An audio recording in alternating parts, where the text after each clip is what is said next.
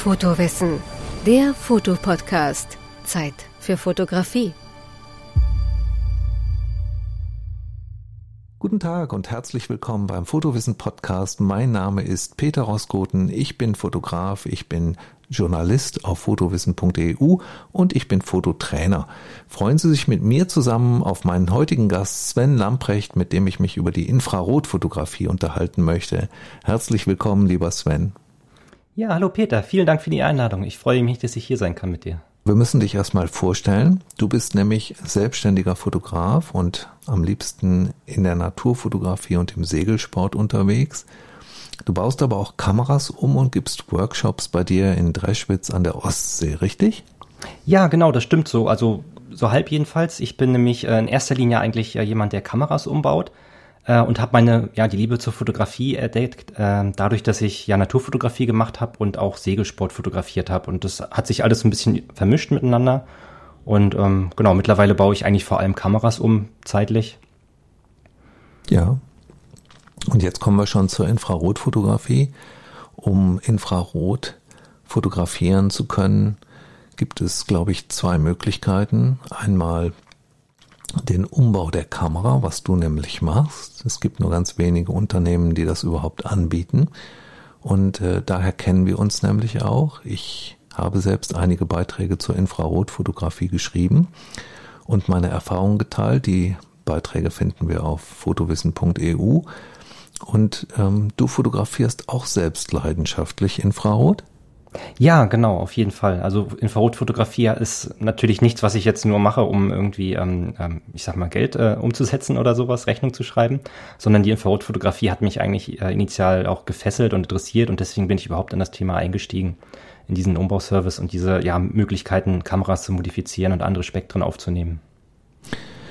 Wenn wir über die Infrarotfotografie reden, dann werden wahrscheinlich ganz viele Zuhörerinnen und Zuhörer damit nicht viel anfangen können. Wollen wir denen erstmal erklären, den Zuhörerinnen und Zuhörern, was Infrarot überhaupt ist oder Infrarotfotografie überhaupt ist? Möchtest du das machen? Ähm, ja, natürlich. Ähm, genau, wo fange ich an? Ähm, also Infrarotlicht an sich, ähm, wenn man Infrarotlicht sagt, dann meint man das nahe Infrarotlicht. Das ist im Prinzip der Spektralbereich, der sich an den sichtbaren Bereich, also an den Bereich, den unser Auge sehen kann, an, äh, direkt angrenzt. Unser Auge kann äh, ungefähr zwischen 400 und 700 Nanometer Wellenlänge sehen. Ähm, das ist das sichtbare Bericht, äh, Bereich äh, des, des Lichts mit allen Farben. Ähm, 400 Nanometer sind, ist dann blau, dann kommt irgendwann ähm, grün, dann kommt gelbes Licht und dann ist rote Licht. Bei 700 Nanometer ist es irgendwann dann zu Ende. Und alles, was langwelliger ist, können wir mit unserem Auge nicht mehr sehen. Ähm, der Kamerasensor an sich ist aber dazu in der Lage, tatsächlich das Nahinfrarotlicht noch bis ungefähr 1100 bis 1200 Nanometer ähm, zu sehen. Also für den ist das im Prinzip nicht unsichtbar. Ähm, allerdings kann man das eben nicht ohne weiteres fotografieren, weil die Hersteller vor dem Kamerasensor ein Filtergläschen installieren. Ähm, und dieses Filtergläschen verhindert, dass äh, eben Infrarotlicht auf den Sensor trifft und äh, UV-Licht wird auch noch ein bisschen abgeschnitten. Und das ist eben super wichtig, um die Farben, die wir ja eigentlich von einer normalen Kamera haben möchten, weswegen wir eine, eine teure, schöne Kamera kaufen, weil die tolle Farben macht, ähm, damit wir diese Farben eben möglichst klar und sauber auch äh, auf unsere digitalen Bilder übertragen können und damit wir das überhaupt fotografieren können, diese Farben. Und deswegen ist dieser Filter da drin. Ähm, genau, aber grundsätzlich könnte man oder kann man mit diesen Kameras eben auch das Infrarotlicht so bis, wie gesagt, bis in über 1000 Nanometer noch ähm, fotografieren. Das hast du toll erklärt, aber wir müssen, glaube ich, noch mal eine Stufe zurück. Also das Licht hat viel mehr Spektrum, als wir Menschen sehen können. Und zu diesem Spektrum gehört unter anderem das für uns sichtbare Licht, das hast du gut beschrieben. Und dann gibt's halt noch andere Spektralbereiche, die wir nicht sehen können. Unter anderem das infrarote Licht, richtig? Ja, genau, richtig.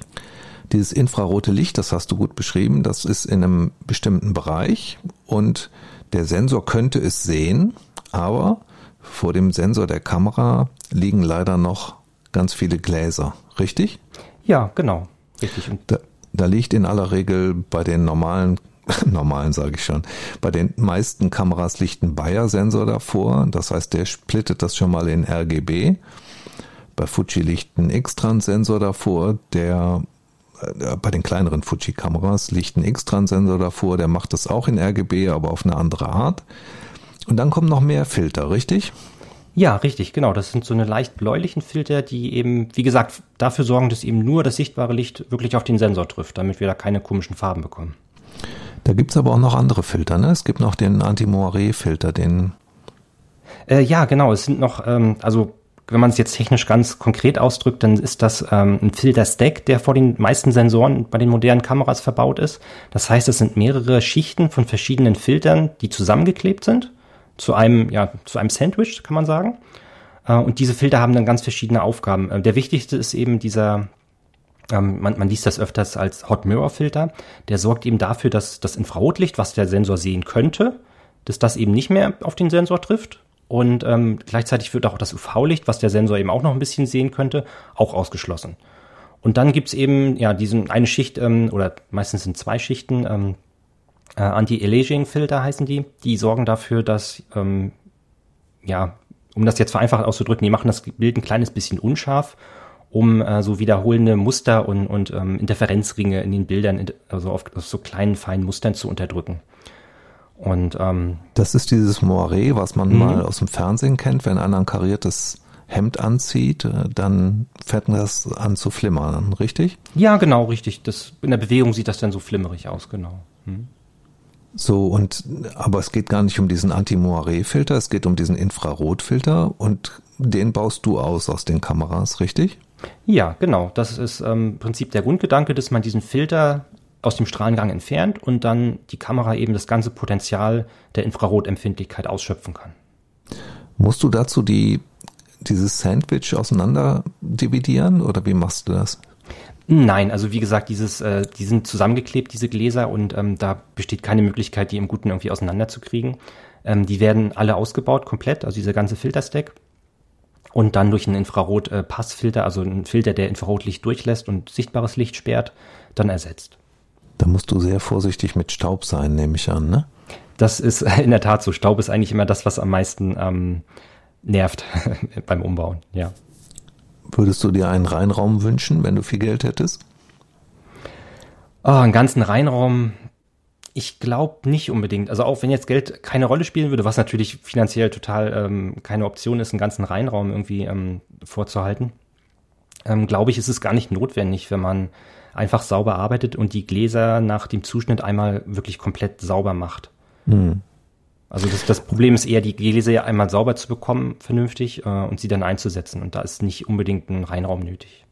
Wir müssen mal erklären, was ein Reinraum ist. Das ist ein Raum, der wird ständig ähm, gefiltert, damit keine Partikel in der Luft sind oder möglichst wenig Partikel in der Luft sind. Und die werden zum Beispiel bei der Chip-Herstellung genutzt, diese Reinräume. Die werden in, in den, bei den Herstellern genutzt, aber die meisten Kamerareparaturen werden auch gar nicht in einem Reinraum durchgeführt, sprich Canon und Fujifilm und so. Ich glaube, die haben auch gar keine Reinräume ne, für die Reparaturen, oder?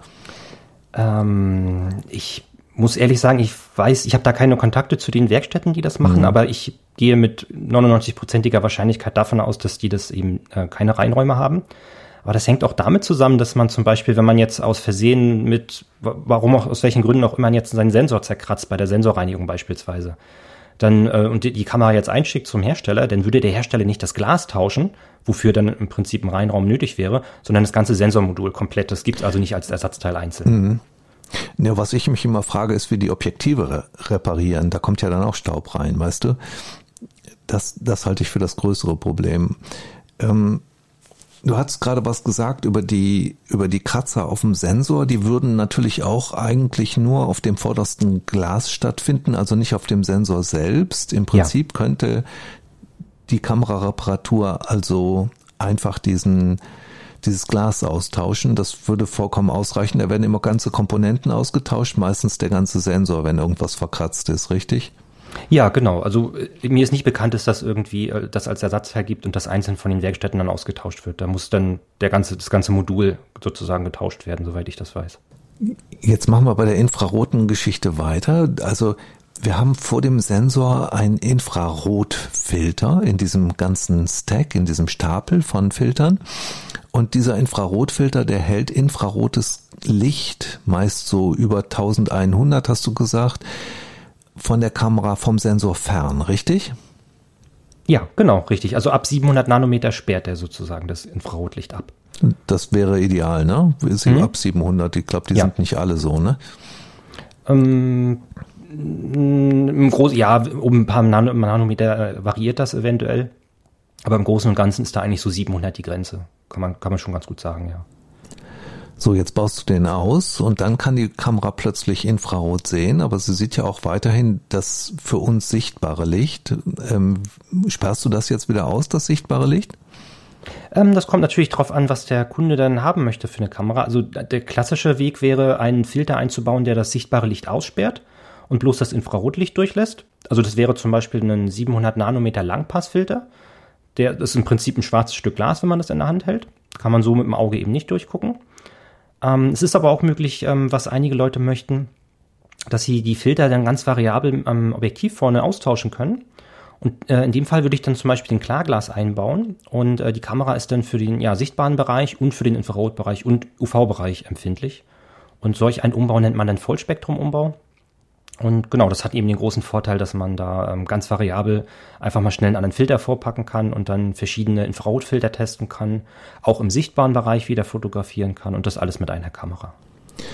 Also es gibt zwei Möglichkeiten, Infrarot zu fotografieren. Die eine ist, du baust einen Sperrfilter für das normale Licht, für das menschlich sichtbare Licht ein. Dann kann die Kamera ausschließlich infrarote Fotos belichten. Oder du baust einen Glasfilter ein, also du ersetzt den infraroten Sperrfilter durch einen Glasfilter und dann muss man diesen Normallichtsperrfilter entweder vors Objektiv setzen oder man kann auch wieder einen Infrarotsperrfilter vors Objektiv setzen und ganz normal fotografieren. Habe ich das richtig beschrieben? Ja, genau, richtig. Ja. Der Aufwand mit den Filtern vor dem Objektiv würde natürlich relativ groß sein, weil wir die Filter dann für jedes Objektiv neu kaufen müssen oder mit Step-Down-Ringen ähm, adaptieren, richtig? Ja, genau, das stimmt. Das ist leider, also wenn man weiß, welchen Filter man möchte und was man für Art von Fotos machen möchte, ist es immer am günstigsten, auch vom Handling einfacher, wenn man den direkt in die Kamera einbaut. Und wie gesagt, wer experimentierfreudig ist, nimmt den Vollspektrum-Umbau, der kann dann mit verschiedenen Schraubfiltern da experimentieren und sich austoben. Ich habe meine Kamera komplett umbauen lassen, sprich ich habe da diesen Sperrfilter einbauen lassen von dir und ich kann nur noch Infrarot fotografieren. Auch da muss man sich entscheiden, welches Spektrum man durchlassen möchte. Ist das korrekt? Ja, das stimmt. Also Infrarotfilter habe ich, ähm, oh Gott, wie viel sind das denn überhaupt? Vier oder fünf Filter im Angebot, die eben alle verschiedenen ähm, Bildlook machen. Also das Bild sieht dann immer ganz anders aus. Und das muss man quasi ähm, ja vorher schon wissen, was möchte man für eine, für eine Bilder machen und ja, welcher Filter eignet sich dann dafür am besten. Aber da berätst du ja auch. Ja, absolut, klar. Also da gibt's auf äh, der einen Seite auf meiner Webseite eben eine große Übersicht mit den einzelnen Filtertypen, wie, ähm, ja, wie das Bildergebnis dann ist, wie die aussehen. Und wenn Leute dann Fragen haben und unsicher sind, ja, ich schwanke bei der und der Fotografie, ich möchte ja einen von den beiden Filtern, was würdest du empfehlen? Und da helfe ich natürlich immer, klar. Was wir ganz vergessen haben zu beschreiben, wir sind ja in einem Audiopodcast, ist, wie so ein Foto aussieht. Das ist ja eine ganz besondere so. Art von Fotografie. Reden wir mal über die schwarz-weiße Infrarotfotografie. Da sind plötzlich alle Dinge, die chlorophyllhaltig sind, also Gräser, Blätter, ähm, Dinge in der Natur, sind plötzlich hell. Also als die sehen aus, als hätte es gerade geschneit.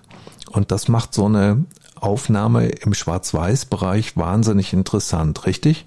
Ja, genau. Also das eine ist eben dieses Laub, alle pflanzlichen Bestandteile, die irgendwie ähm, grün sind oder auch Blüten, äh, pflanzliche Blüten, die werden eben sehr hell und, und weiß dargestellt, wenn man es richtig belichtet. Und auf der anderen Seite bekommt man sehr viel Kontrast im Himmel, weil ähm, so die blauen Himmelsbereiche sehr, sehr dunkel dargestellt werden. Das heißt, wenn man vielleicht ähm, ja, sich den Himmel anguckt, da sind so ganz leichte äh, Cirruswolken bloß am Himmel, die man gerade so erkennen kann ähm, wird da der Kontrast zwischen den Wolken und dem Himmelshintergrund nochmal richtig doll gesteigert, wenn man ein Infrarot, also Schwarz-Weiß-Infrarot damit macht.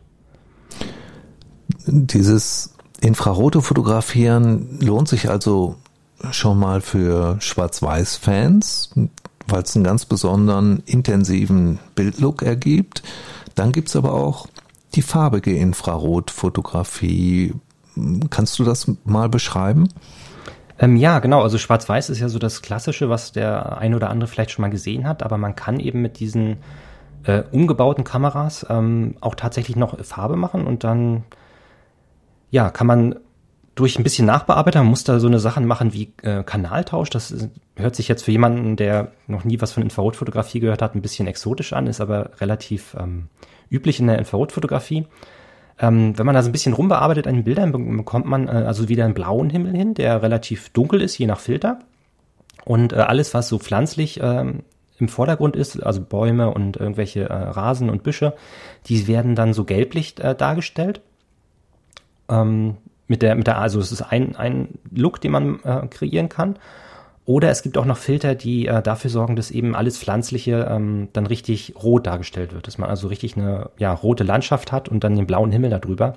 Und das sind eben sehr, ich sag mal, surrealistische Bilder, ganz spezielle Bildeffekte, die man damit erzielt.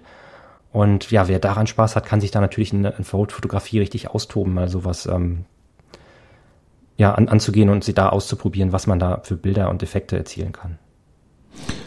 Also so, Sie hören schon, dass es ganz unterschiedliche Geschmäcker gibt bei der Infrarotfotografie, liebe Zuhörerinnen und Zuhörer.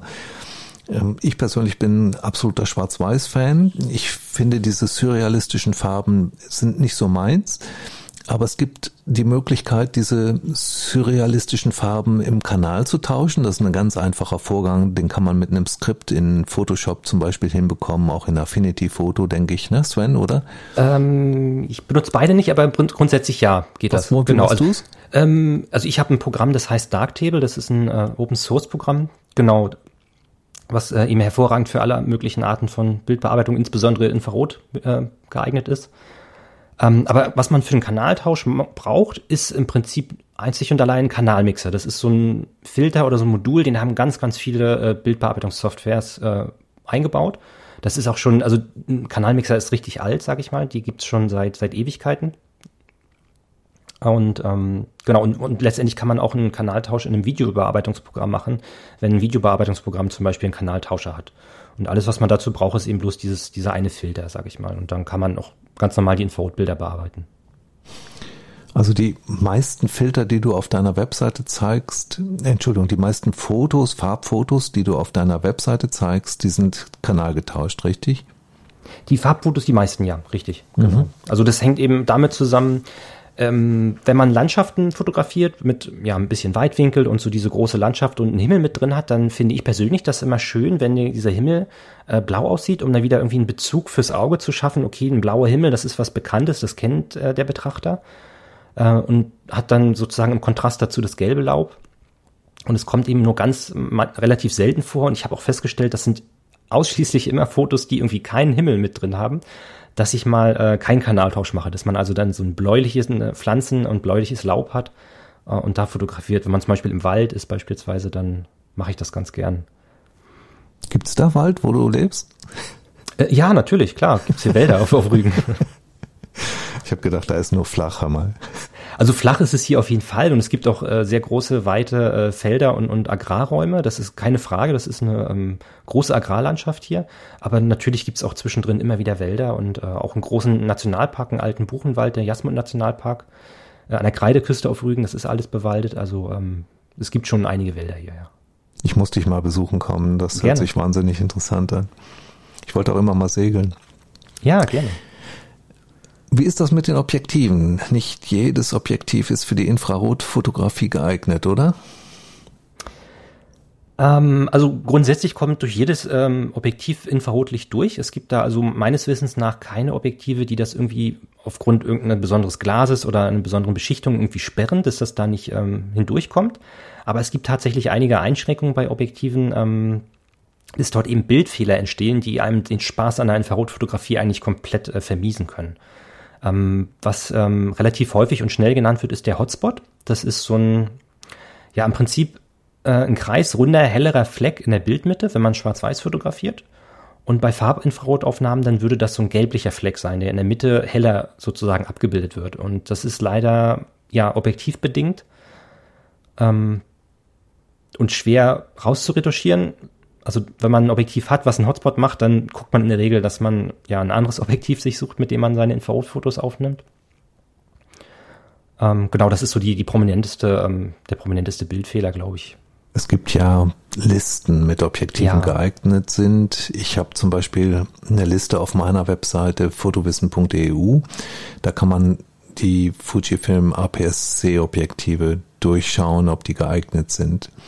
Ein ganz populäres, sehr gut geeignetes Objektiv ist zum Beispiel das 16 mm 1,4.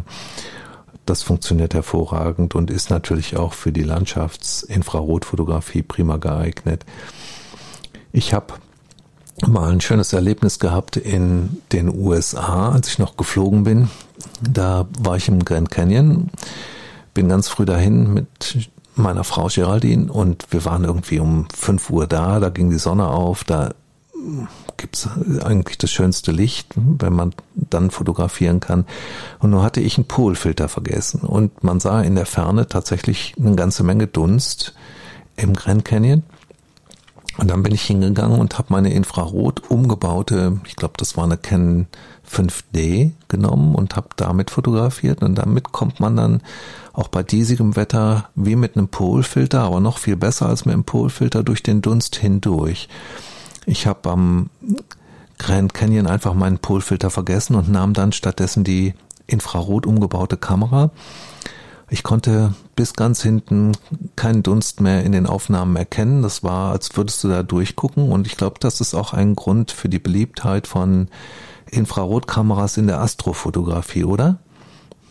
Ähm, also, also grundsätzlich äh, stimmt das. Äh, eine Eigenschaft von Infrarotlicht ist, dass es durch Dunst besser hindurchdringt.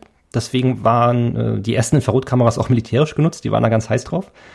Ähm, aber in der Astrofotografie geht das eigentlich überhaupt nicht um Infrarot oder, oder sehr wenig. Ähm, da geht es eigentlich bloß um eine spezielle Wellenlänge ähm, vom, ähm, also von, einer von einer Lichtquelle, die sehr häufig verbreitet ist. Und zwar ist das die erste äh, Kennlinie des Wasserstoffatoms, die H-Alpha-Linie. Äh, die ist aber gerade noch mit 600, ich glaube 56 Nanometern im ähm, sichtbaren Bereich. Das ist eigentlich streng genommen gar kein Infrarot. Und die Filter, also die Umbauten, die man für den Astro-Bereich macht und die Filter, die man für den Astro-Bereich ähm, benutzt, ähm, das sind auch ganz andere Filter. Die ähm, sind, also die sollen nachher das Infrarotlicht eigentlich auch wieder wegdrücken und die sollen wirklich nur das sichtbare Licht, aber H-Alpha, also diese Kennlinie kurz vorm Ende, ähm, maximal durchlassen. Mhm. Jetzt müsste man, ja, ist im, beim, im Audio wieder schlecht zu erklären. Jetzt müsste man wissen, dass bei, ähm, also diese Filter, von denen wir ganz zu Anfang gesprochen haben, die in der Kamera eingebaut sind und die dafür sorgen, dass eben nur sichtbares Licht auf den Sensor kommt und kein Infrarotlicht. Hatten wir ja gesagt. Diese Filter, ähm, die haben nicht ähm, über den ganzen Bereich eine gleichmäßige Transmission. Das heißt, da kommt nicht gleichmäßig viel Licht durch, sondern das äh, rote Licht, die roten Wellenbereiche, äh, die werden also zum Ende, also nach rechts im, im Spektrum, die werden dann schon ganz langsam weniger, bis sie bei 700, also Richtung Null gehen. Und deswegen ist kurz vor 700 äh, die, ähm, die Durchlässigkeit für, die, für diese wichtige H-Alpha-Kennlinie nicht mehr 100 Prozent, sondern ja, liegt je nach Kameramodell so zwischen 15 und 25 Prozent Lichtdurchlässigkeit.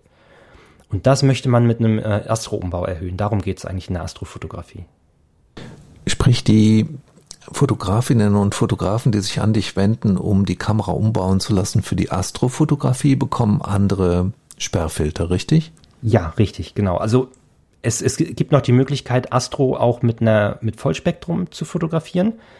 Ähm, das macht man aber in der Regel bloß mit langen Brennweiten, also wirklich, wenn man ein Teleskop hat oder ein Teleobjektiv. Und wenn man ähm, ja da einen technischen Aufbau hat und ganz verschiedene ich sag mal, ähm, Schmalbandpassfilter, also ganz viele andere Filter noch. Also Astrofotografie ist nochmal super komplex für sich, sage ich mal. Da bin ich auch äh, gerade was Deep Space angeht nicht so der, ähm, ähm, der erfahrenste Fotograf. Aber ähm, genau, also im Endeffekt könnte man einen Vollspektrum-Umbau machen. Ähm, das ist ein bisschen günstiger oder eben man baut so einen Astrofilter gleich ein und kann damit dann auch Weitwinkellandschaften machen. Das sind so die beiden Typen, die man ähm, fotografieren kann und die man umbauen kann für Astrofotografie. Sag mal, jetzt interessiert unsere Zuhörerinnen und Zuhörer vielleicht auch noch, ob die Kameras, die von dir umgebaut wurden, auch ähm, die Wärmeverluste an Häusern erkennen lassen. Ah, ich habe gedacht, dass die Frage kommt. Ähm, nein, können sie tatsächlich nicht. Ich hatte ja ähm, zu Anfang schon gesagt, wir können mit den Kameras, mit diesem Silizium-Chip, können wir den nahen Infrarotbereich sehen. Das ist also Licht im Prinzip, was wir gerade mit unseren Augen gerade nicht mehr erkennen können.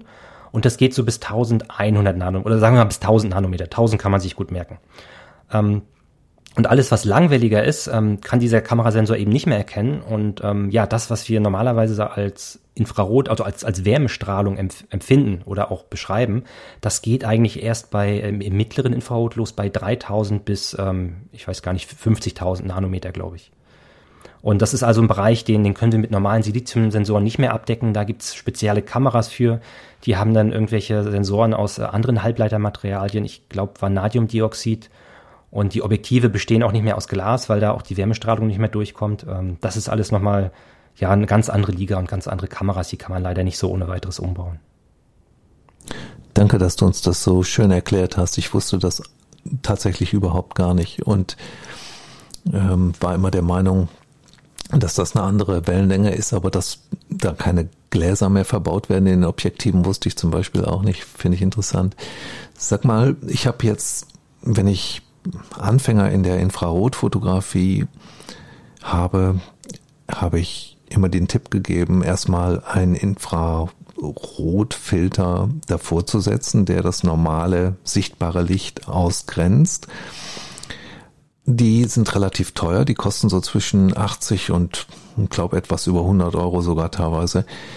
Damit kann man auch erstmal arbeiten. Das hat aber einen Nachteil, richtig? Ja, genau. Man kann natürlich seine normale, ähm, unmodifizierte Kamera nehmen und dort einfach die, also einfach in Anführungszeichen diesen äh, Filter davor schrauben. Jetzt hat man aber das Problem, dass man, ähm, ja, die, diese Filter, also dieser Filter, der intern verbaut ist, über den wir schon gesprochen haben, den ich ausbaue, und der Infrarotfilter, der vorne ans Objektiv kommt, die arbeiten gegeneinander. Der eine äh, sperrt das Infrarotlicht aus, äh, Entschuldigung, der eine, ja, der eine sperrt das Infrarotlicht aus, der, der in der Kamera der, sitzt. Der vor dem Sensor sperrt genau. das infrarote Licht aus. Mhm. Und den, den wir vorne vorschrauben, der, ähm, der sperrt das sichtbare Licht. Und das heißt, die arbeiten also komplett gegeneinander und ähm, ja, was daraus resultiert, ist, dass ich sehr, sehr lange belichten muss. Das ist der Hauptnachteil. Man muss also wirklich da, ähm, ich sag mal, ISO 800 und ein Stativ ein, zwei Sekunden belichten, wenn die Sonne richtig äh, scheint mittags. Das sind so Größenordnungen, mit denen man mit einer nicht umgebauten Kamera rechnen muss, wenn man äh, Infrarotfotografie machen möchte. Für die, wie gesagt, also wie du schon sagtest, ist es erstmal eine gute Möglichkeit für, für den Einstieg, um zu gucken, ob das überhaupt gefällt, ob diese Art der Inf äh, Infrarotfotografie einem gefällt. Und dann kann man sich erstmal so einen Filter kaufen, vielleicht auch gebraucht für einen älteren, gibt's vielleicht auch bei eBay für 20, 30 Euro, dass man nicht ganz so viel Geld gleich äh, da in die Hand nehmen muss und kann erstmal ein bisschen gucken und probieren. Und ähm, genau, also was damit funktioniert, sind eben Schwarz-Weiß-Infrarotaufnahmen und so ein bisschen Farbe. Aber wenn man so richtig mit Farbinfrarotfotografie durchstarten möchte, dann ist das leider auch gar keine Option. Da muss man wirklich eine umgebaute Kamera noch nehmen. Mhm. Ja, einer der Nachteile davon ist, dass wir ein Stativ brauchen und längere Belichtungszeiten haben. Der andere Nachteil, der daraus resultiert, ist, dass wir sofort im Langzeitbelichtungsmodus sind. Mhm. Und in dem Langzeitbelichtungsmodus ist dann das Laub an den Bäumen bewegt sich in aller Regel, wenn wir ein bisschen Wind haben. Die Wolken ziehen vorbei, sprich die hinterlassen auch Spuren. Das kann ganz interessant aussehen, ist aber nicht immer jedermanns Sache. Und dann kommt der Kameraumbau immer an zweiter Stelle. Sprich, wenn man da richtig Feuer gefangen hat für die Infrarotfotografie, so wie du oder ich, dann möchte man die Kamera umbauen lassen und dann kommt man zu dir oder zu einem anderen Unternehmen, aber da gibt's nicht so viele. Und ähm, ich habe dich gewählt, weil du so sympathisch bist. Danke. ähm, und dann muss man ein bisschen Geld mitbringen. Das ist aber nicht so furchtbar viel, das ist relativ human. Ich glaube, der Kameraumbau bei dir kostet so zwischen 260 und 500 Euro je nach Kamera, richtig? Ähm, ja, es gibt ein paar Modelle, ich glaube, ähm, die gehen bei 230 Euro los, die sind sehr günstig umzubauen. Aber so die meisten, ich sag mal, die, die meisten Kameras sind bei, bei 260 Euro angesiedelt, so in dem Bereich, ja. Und Vollformat ist ein bisschen teurer, da ist man dann nachher Richtung 400 bis 600 Euro, je nach Modell und Aktualität. Aber so ganz grob sind das ungefähr die Preise, mit denen man so rechnen kann. Ich habe damals eine gebrauchte XD20 gekauft die hat ja immerhin 24 Megapixel von Fuji. Mhm. Und habe die von dir umbauen lassen und habe das relativ preiswert von dir bekommen und brauchte auch diese Filter nicht mehr, die man vorne aufs Objektiv schrauben muss, weil ich ja einen Sperrfilter habe einbauen lassen. Wenn man jetzt auf die Idee kommt, mit dieser einen Kamera noch normal, normales Licht fotografieren zu wollen, also einen Infrarotsperrfilter vors Objektiv setzen möchte, dann muss man ja die Filterkosten noch mit einrechnen. Stimmt das? Äh, ja, genau, richtig. Also wenn man einen Vollspektrum-Umbau macht, ähm, muss man sozusagen noch die Filter zusätzlich kaufen, um sie vors Objektiv zu schrauben. Genau. Und dann nimmt man dann den mit dem größten Filterdurchmesser von dem Objektiv, was man hat, und nimmt Step-Down-Ringe, damit man nicht für jedes Objektiv einen neuen Filter kaufen muss, richtig? Äh, das machen die meisten ja und würde ich auch immer empfehlen. Ähm, genau. Ein Nachteil hat das natürlich an den kleineren Objektiven, dass man dann die Sonnenblende nicht mehr benutzen kann. Ähm, das ist ja von daher bei Infrarotfotografie ein bisschen kritischer. Also wir hatten ja vorhin über den Hotspot gesprochen als Bildfehler. Es gibt noch andere Probleme bei der Infrarotfotografie. Unter anderem, dass die Antireflexvergütung der Frontlinse und auch der Linsen intern, dass die eigentlich nicht mehr da sind, also nicht mehr funktionieren im Infrarotbereich. Das heißt, man hat bei Seitenlicht sehr stark mit, ähm, mit Lensflares und, und irgendwelchen Geisterbildern zu kämpfen. Und da hilft eine Sonnenblende dann doch schon merklich in bestimmten Lichtsituationen. Und wie gesagt, eine Sonnenblende könnte man dann nicht mehr auf, ähm, auf das Objektiv schrauben, wenn man einen größeren Filter mit einem Step-Down-Ring benutzt. Ähm, aber davon abgesehen ist das trotzdem, glaube ich, die Variante, die ich immer empfehlen würde. Erstmal den, den größten Filter kaufen, den man braucht und dafür dann zusätzlich noch ein paar Step-Down-Ringe für kleines Geld, um dann erstmal anzufangen und ja, Stück zu Stück zu gucken, vielleicht auch welchen Filter man dann ähm, mehr benutzt und öfter benutzt, welche Farben einem mehr Spaß machen und dann eventuell für ein Objektiv mal später nochmal einen passenden Filter, dass man auch die Sonnenblende benutzen kann vielleicht. Wir holen da jetzt noch mal ein bisschen aus, weil das für nicht für jeden klar ist, der da schon mal mit einem Filter gearbeitet hat. Also wenn Sie zu Hause, liebe Zuhörerinnen und Zuhörer, ein Objektiv haben, was einen größten Durchmesser von 72 Millimetern hat. Und Sie haben aber noch andere Objektive, zum Beispiel eins mit einem 58er Durchmesser. Dann kaufen Sie sich einen 77er Filter vom Sven, der liefert die nämlich auch, und können dann mit einem Satz Step-Down-Ringe, die man inzwischen für 10 Euro bekommt, auf diese 58 Millimeter runter. Das heißt, der Filter ist im Durchmesser viel größer, passt dann aber auf dieses Gewinde drauf. Und dann passt diese Streiflichtblende, Gegenlichtblende wird hier auch immer noch genannt, obwohl sie bei Gegenlicht nicht viel bringt. Diese Sonnenblende, Streiflichtblende, die passt dann nicht mehr drauf vorne aufs Objektiv. Was man dann machen kann, man kann mit der Hand abschatten, wenn man vom Stativ aus fotografiert. Aber ohne Stativ wird das schwierig und die infrarote Fotografie ist bekannt dafür, dass sie Probleme bekommt bei Gegenlicht oder bei seitlichem Streiflicht. Dann kommen diese sogenannten Flares, das kommt wieder aus dem Englischen, wenn man das übersetzt, sind das im Deutschen Blendenflecke, kommen zustande, die man quer im Bild drin sieht. Habe ich das richtig beschrieben? Ja, genau, alles richtig, perfekt. Mhm. Ja. So, und dann kann es Sinn machen, die Kamera lieber direkt fest verbaut umbauen zu lassen, sprich also einen festen Filter einzubauen, weil man dann weniger Probleme mit diesen Filtern hat, die auch relativ viel Geld kosten noch. Und man hat, man kann die Streiflichtblende weiter nutzen. Ist das auch richtig? Ja, genau. Richtig. Wie muss man, wie viele Filter braucht man denn, wenn man diesen Vollumbau von dem du eben geredet hast, durchführen lässt? Ähm, brauchen, also mindestens einen natürlich, weil man mit, also man könnte auch mit nur mit Vollspektrum fotografieren, aber das ist also für mich persönlich relativ unspektakulär und unspannend. Ähm, also mindestens einen natürlich, einen Infrarotfilter, deswegen macht man das Ganze ja. Mhm, aber die meisten haben, ich weiß nicht, zwei, zwei oder drei Filter vielleicht, vielleicht noch einen äh, Normalfilter dazu, um auch wieder im sichtbaren Bereich zu fotografieren das ist wirklich ganz unterschiedlich, was man sozusagen und wie man fotografieren möchte. Also häufig habe ich das, einer möchte ähm, tolle ähm, ähm, Schwarz-Weiß-Infrarotaufnahmen machen, hat dann vielleicht einen 700 oder 830 Nanometer Schraubfilter noch dazu und gleichzeitig noch schöne Farbaufnahmen und dann vielleicht den 630 Nanometer Filter in dem, in dem Zusammenhang. Was ist der 630er? Ähm, das ist ein Filter, der sich vor allem für ähm, Farbinfrarotfotografie eignet. Mhm. Also man braucht einen 700er für die Schwarz-Weiß-Fotografie und einen 630er für die Farbfotografie, ja? Das ist so eine berühmte, also berühmte, häufige Kombination, die viele Leute dann wählen. Mhm. Das sind jetzt beides Infrarotaufnahmen, die dabei rauskommen. Dann kann man natürlich auch mit der Kamera wieder ganz normal fotografieren. Dazu braucht man dann wieder einen Infrarotsperrfilter. Was ist das dann für ein Filter? Also das ist im Prinzip vom Material genau oder fast genau dasselbe äh, Material, was wir ursprünglich am Sensor mal ausgebaut haben. Äh, und wenn man das in der Hand hält, ist das so ein blau, türkisblauer ähm, Filter, durch den kann man normal durchgucken. Und der sorgt eben dafür, dass das Infrarotlicht und ähm, ja und das UV-Licht gesperrt wird. Und wie heißt der? Hat der auch eine Wellenlänge? Nee, der hat keine Wellenlänge. Das ist ein ähm, Bandpassfilter, also der lässt mehrere Wellenlängen durch. Aber ja, sozusagen ganz kurzwellige Wellenlängen nicht, also das UV-Bereich. Und die langwelligen Wellenlängen, also das Infrarotlicht, lässt er auch nicht hindurch. Mhm. Und der hat nur also ein Band in der Mitte. Das, das Band ist dann das ganze sichtbare Spektrum sozusagen. Die ganzen Farben, äh, die lässt er dann hindurch.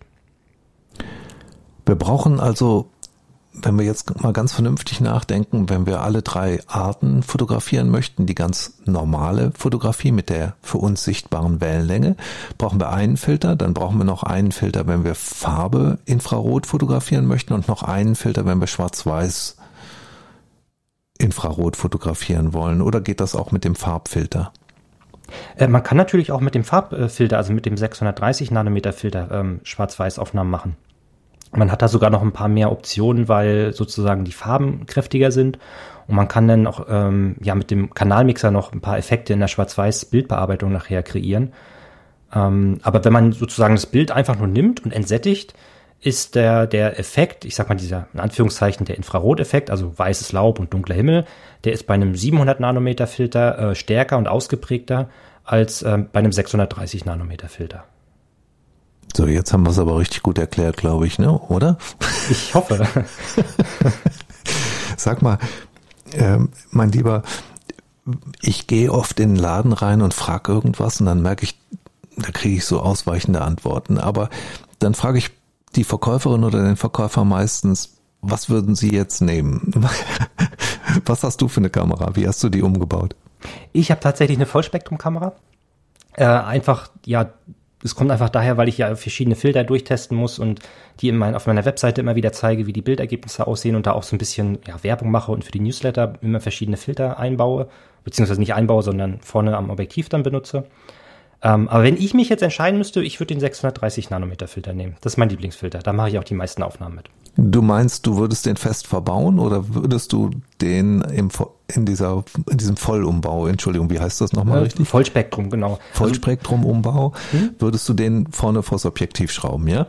Genau, also ich habe ja alle Filter als Schraubfilter und den 630er, also für Farbe, den benutze ich am meisten. Mhm. Und wenn ich mich entscheiden müsste, wenn ich einen einbauen müsste, dann wäre es auch dieser 630er, weil mir persönlich der einfach am besten gefällt. Ja, ja, das ist ja auch, das ist eine Geschmackssache letztlich, ne? Ähm, es gab ja die Infrarotfotografie auch schon zu analogen Zeiten.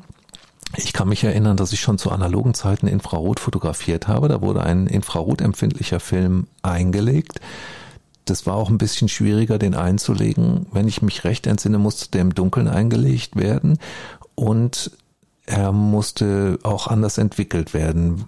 Hast du da auch schon mit fotografiert, mit analogen Infrarotfilmen? Äh, ich muss zu meiner äh, Schande gestehen, ich bin mit Digital-Infrarotfotografie erst eingestiegen. Also ich weiß ähm, das auch bloß vom, vom Lesen irgendwo im Internet, wie quasi Infrarotfilme gehandhabt wurden und was dort wichtig war. Also praktisch kann ich dazu nichts sagen. Ähm, aber grundsätzlich hast du recht, man muss die äh, extra entwickeln. Das war noch ein anderes Verfahren. Und das war irgendwie gar nicht so einfach, die Infrarotfilme dann irgendwie ähm, ja, entwickeln zu lassen. Das ging nicht im normalen Labor. Die Ergebnisse waren sehr ähnlich. Man benutzte das hauptsächlich in der schwarz-weißen Infrarotfotografie. Da gibt's auch noch alte Bücher. Die kriegt man jetzt in Antiquariaten. Ist auch interessant. Aber was ich damals änderte, war auch die Schärfeeinstellung. Sprich, man hatte auf den meisten analogen Objektiven eine Einstellung für den Infrarotfilm. Da musste man also eine andere Entfernung einstellen. Das fällt heute weg oder ist das immer noch so? Äh, also die Physik hat sich natürlich grundsätzlich nicht geändert. Also ähm, diese, ja, man musste im Prinzip das wenn ein Objekt ähm, fünf Meter entfernt war und man, man, wollte das scharf stellen oder will das heute noch scharf stellen, dann muss man das Objektiv nicht auf fünf Meter stellen, sondern ein bisschen weiter ran, auf, vielleicht auf 4,8 Meter drehen. Und als Hilfe auf analogen Objektiven gab es dafür eine Markierung extra, um diese Fokusdifferenz äh, anzuzeigen. Ähm, heute in der digitalen Welt ähm, spielt das an den Objektiven eigentlich keine Rolle mehr. Man hat auch bei den wenigsten Objektiven wirklich ja noch diese, diese Fokusskala überhaupt abgebildet. Ähm, Stattdessen fokussiert man ja einfach über den Monitor oder über den Sucher, dass man da reinzoomt bei den spiegellosen Kameras. Ähm, oder benutzt einfach den Autofokus und der Autofokus, wenn man bei mir eine Kamera umbauen lässt, der wird immer auf diese Fokusabweichung justiert und eingestellt, sodass eben der Autofokus nach dem Umbau immer problemlos funktioniert. Man muss sich da also eigentlich keine weiteren Gedanken machen, wenn man Autofokus benutzt. Sprich, man kann sowohl mit den Spiegelreflexkameras als auch mit den spiegellosen Kameras ohne Befürchtungen weiter fotografieren Infrarot, richtig? Ja, genau. Im mhm. Prinzip ja einfach Belichtungsautomatik an, Autofokus an, ähm, Musik, äh, Quatsch, äh, Motiv äh, einfach ähm, auswählen oder beziehungsweise in sein Bild packen und ähm, ja, Auslöser drücken. Und das war's auch schon. Die Kamera macht dann das Infrarotbild. Stellen die spiegellosen Kameras, die stellen ja hinten auf dem Sensor scharf. Machen die das jetzt absolut korrekt automatisch, trotz des Umbaus? Ja, genau. Das ist auch ähm, der große Vorteil von spiegellosen Kameras, dass die einfach immer richtig fokussieren und den, ähm, ja, das Bild auch immer scharf wird. Das ist äh, also für Infrarotfotografie ein Riesenvorteil und das erzähle ich, glaube ich, auch schon seit fast zehn Jahren, dass die, dass die spiegellosen Kameras da besser sind. Ähm, es gibt halt bei den Spiegelreflexkameras immer noch das Problem, dass einige Objektive aus irgendwelchen Gründen eine andere Fokusabweichung bräuchten und dann stellen die natürlich, wenn ich die Kamera eingestellt habe, ein bisschen anders scharf und dann passt das Infrarotbild von der Schärfe nicht. Das kann halt immer noch mal sein. Und außerdem hat man auch das Problem, dass man, wenn man ähm, zum Beispiel seine Spiegelreflexkamera auf Vollspektrum umbauen lässt und den Filter, den Infrarotfilter dann vorne ans Objektiv schmeißt, ähm, dass man dann auch nicht mehr fokussieren kann und ähm, eigentlich die ganze Zeit den Live-View benutzen müsste. Und gerade für Vollspektrum-Umbau ist deswegen meine Empfehlung immer eine spiegellose Kamera zu nehmen, weil es da ein, es passt einfach immer. Es, es ist einfach immer scharf. Ja. Wobei die Probleme wahrscheinlich hauptsächlich dann auftreten, wenn man offenblendig fotografiert, also mit ganz kleinen Blendenzahlen 1,4, 1,8. Äh, das ist natürlich grundsätzlich äh, richtig, je, je schmäler, äh, je ja, feiner die Schärfentiefe, desto ähm, anspruchsvoller ist das ans Autofokussystem, das richtig einzustellen. Ähm, diese Fokusabweichung macht sich aber tatsächlich mehr, also vom Betrag mehr bemerkbar, wenn man Weitwinkelobjektive benutzt, an Spiegelreflexkameras zum Beispiel. Da fällt das mehr ins, äh, ins Gewicht als zum Beispiel ein 50 Millimeter oder ein 80 Millimeter Objektiv. Mhm. Und ausgerechnet die Landschaftsfotografie, die häufig auf Weitwinkel zurückgreift, mhm. ist ja eine Domäne der Infrarotfotografie, richtig? Ja, genau, auf jeden Fall. Das ist wohl, ja, ich würde sagen, mit Abstand der weiteste oder der häufigste Anwendungsbereich für die Infrarotfotografie, die Landschaften. Mir macht das auch am meisten Spaß, also Landschaften Infrarot zu fotografieren. Das ist ein wahnsinnig schönes Metier, die Infrarotfotografie. Ich empfehle Ihnen in jedem Fall mal in den Begleitartikel reinzuschauen bei fotowissen.eu, denn da zeigen wir auch die Artikel auf fotowissen.eu, die sich mit der Infrarotfotografie beschäftigen. Und dann natürlich verweisen wir auch auf die Webseite vom Sven. Und da gibt's dann wirklich ganz viele weitere Infrarotaufnahmen, auch in Farbe. Sag mal, die GFX Fujifilm Mittelformatkameras gehören nicht zu den Umbauten, oder? Ähm, die habe ich prinzipiell äh, noch nicht umgebaut. Also das liegt aber nicht daran, dass es irgendwie nicht geht oder technisch nicht möglich ist, ähm, sondern einfach, dass bis jetzt noch niemand diese Kamera umgebaut haben wollte. Ich hatte schon ein oder zwei Anfragen, aber irgendwie ist das aus diversen Gründen dann immer im Sande verlaufen. Ähm, genau, und deswegen stehen sie noch nicht offiziell auf meiner Webseite drauf, weil ich die ja bis jetzt noch nicht umgebaut habe. Aber das bin ich eigentlich ziemlich sicher und zuversichtlich, dass das dann in hoffentlich nicht allzu ferner Zukunft mal eine Anfrage kommt und jemand die äh, GFX dann umbauen lassen möchte. Also grundsätzlich gibt es da eigentlich keine Einschränkungen oder Probleme mit. Hm, ich habe das nur gefragt, weil ich die auf deiner Webseite nicht so schnell gefunden habe. Ich weiß nicht, ob du die aufgelistet hattest, aber die Idee könnte ja sein, so wie ich, eine gebrauchte GFX zu kaufen und die umbauen zu lassen, vielleicht sogar ins Vollspektrum und dann damit eben auch Infrarot zu fotografieren, das ist der absolute Hammer dann mit 50 oder 100 Megapixeln, kann ich mir wahnsinnig schön vorstellen. Denn inzwischen sind ja auch immerhin die GFX 50S Mark I, also die erste Mittelformatkamera von Fujifilm überhaupt und die GFX 50R relativ preiswert gebraucht zu erhalten. Und da könnte ja jemand auf die Idee kommen, sowas mal umbauen zu lassen. Bringen wir die Leute mal auf Ideen, Sven, oder? Das ist eine sehr gute Idee, wie ich finde. ja, also, also wie gesagt, es steht einfach, es steht also nicht auf der Webseite drauf. Ich mache damit keine Werbung, weil ich sie eben bis jetzt noch nicht umgebaut habe. Das habe ich eigentlich schon immer so gehandhabt, dass ich die Kameras erst bewerbe und offiziell anbiete, wenn ich mal eine in der Hand hatte und weiß, okay, das funktioniert, Autofokus und alles funktioniert danach auch. Ähm, genau, und deswegen, das ist der Hintergrund. Aber wie gesagt, grundsätzlich, wenn jemand da Interesse hat, einfach mich anschreiben, ähm, prinzipiell kein Problem, denke ich.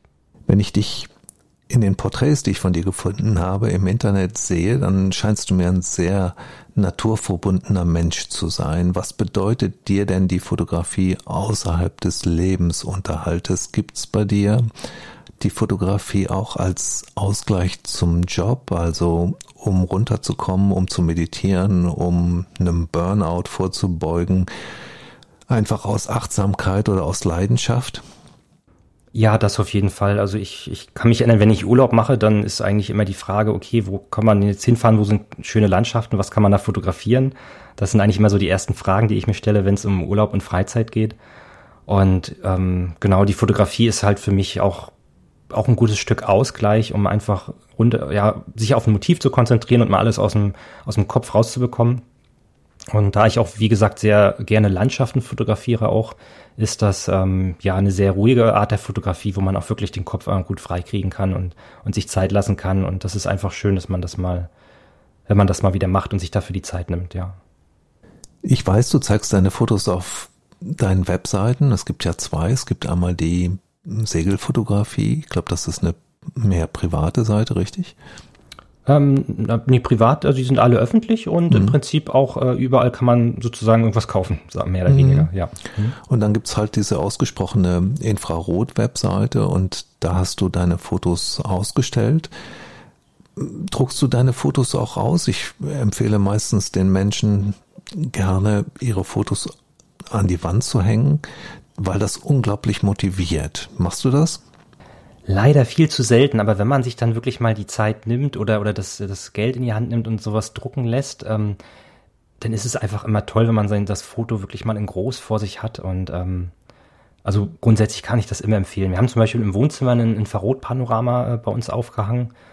Und das, ja, weiß ich nicht, ist immer wieder toll, wenn man einfach mal dieses Bild in groß einfach vor sich dann hat und, und nicht immer bloß alles auf dem, auf dem Smartphone auf Instagram anguckt, beispielsweise, wenn ich es jetzt ganz überspitzt mal sage. Ähm, das ist schon was anderes, ja. Also ich mache es eigentlich viel zu selten. Das Problem ist immer, wohin mit den ganzen Bildern. Man hat ja bloß äh, begrenzte Anzahl an Wänden. Aber ähm, ja, wenn man, wenn man das irgendwie mal unter, irgendwo unterbringen kann, dann lohnt sich das eigentlich immer und man freut sich wirklich lange auch über so ein Bild, wenn man das an der Wand hat. Ich hatte schon mal überlegt, mir so einen Fernseher an die Wand zu hängen und da die Bilder drauf zu zeigen, hat aber einen entscheidenden Nachteil. Alles, was du im Hochformat fotografiert hast, kriegst du da immer nur so ganz klein drauf. Deswegen habe ich das wieder verworfen. Ich mag auch Rahmen viel lieber, also so echte Rahmen oder auch Bilder hinter Acryl finde ich schön, um sie auszustellen. Mhm. Aber das mit dem Fernseher, das kriegt man irgendwie nicht hin, ne? Ähm, tatsächlich haben wir uns vor nicht allzu langer Zeit auch einen Fernseher gekauft, der eben gerade so eine Funktion hat, um, um diese Bilder dort auch zu zeigen. Ähm, bloß tatsächlich hat sich das jetzt irgendwie so rausgestellt, dass wir doch eher so die geizige Sorte Menschen sind und den nicht die ganze Zeit anhaben. Also wenn man Besuch ist, dann läuft er mal und dann sind da auch Infrarotbilder drauf. Und es sieht auch immer toll aus, wenn man sozusagen dieses große Bild dann an der Wand hat. Ähm, also der Fernseher ist halt extra dafür, hat auch so einen kleinen Holzimitatrahmen und hängt freistehend an der Wand und sieht auch wirklich im ersten Moment aus wie so ein Bilderrahmen. Aber ähm, wenn man, wenn man das Bild einfach auf einem, auf einem gedruckt hat, in einem, in einem Bilderrahmen, dann ist das nochmal ein bisschen anders. Auch gerade wenn, wenn starke Sonne reinscheint, dann sieht man eben da schon einen Unterschied zu so einem Fernseher. Also es ist nochmal ein bisschen was anderes. Ja, wir überlegen uns ja nicht nur jetzt, sondern schon seit Jahren, wie wir CO2 sparen können, da ist uns ein Rahmen deutlich im Vorteil. Ja, auf jeden Fall doch. Natürlich. Das Sag mal, hast keine du Frage.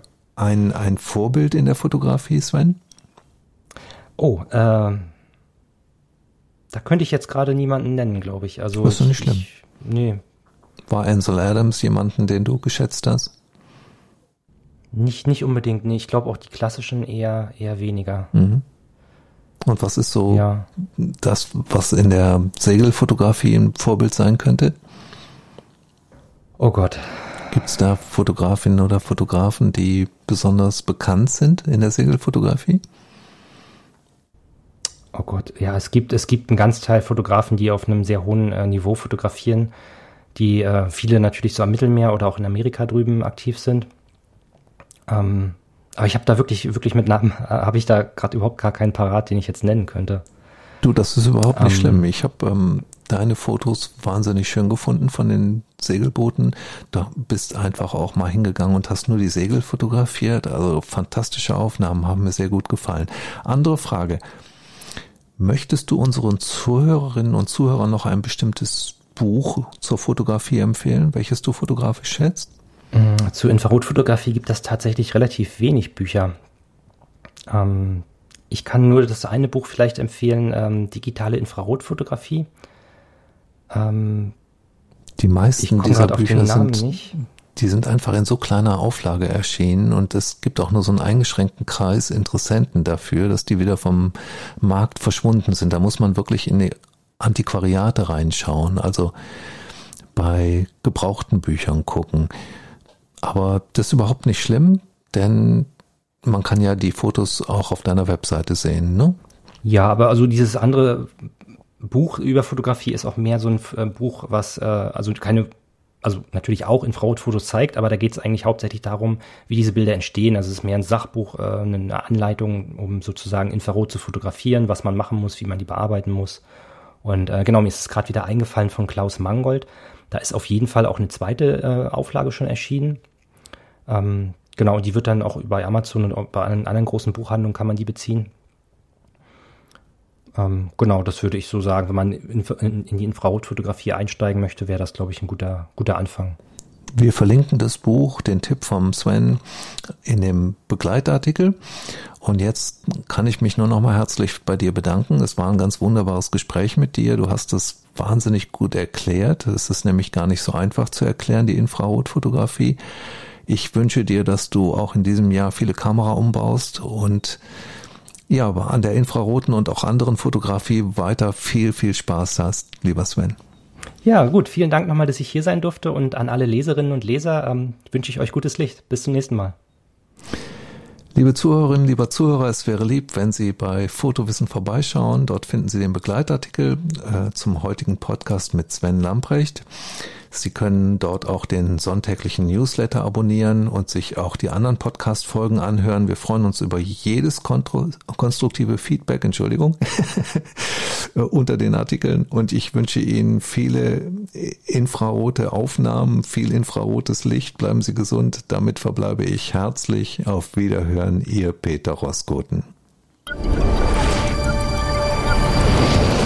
Fotowissen, der Fotopodcast. Zeit für Fotografie.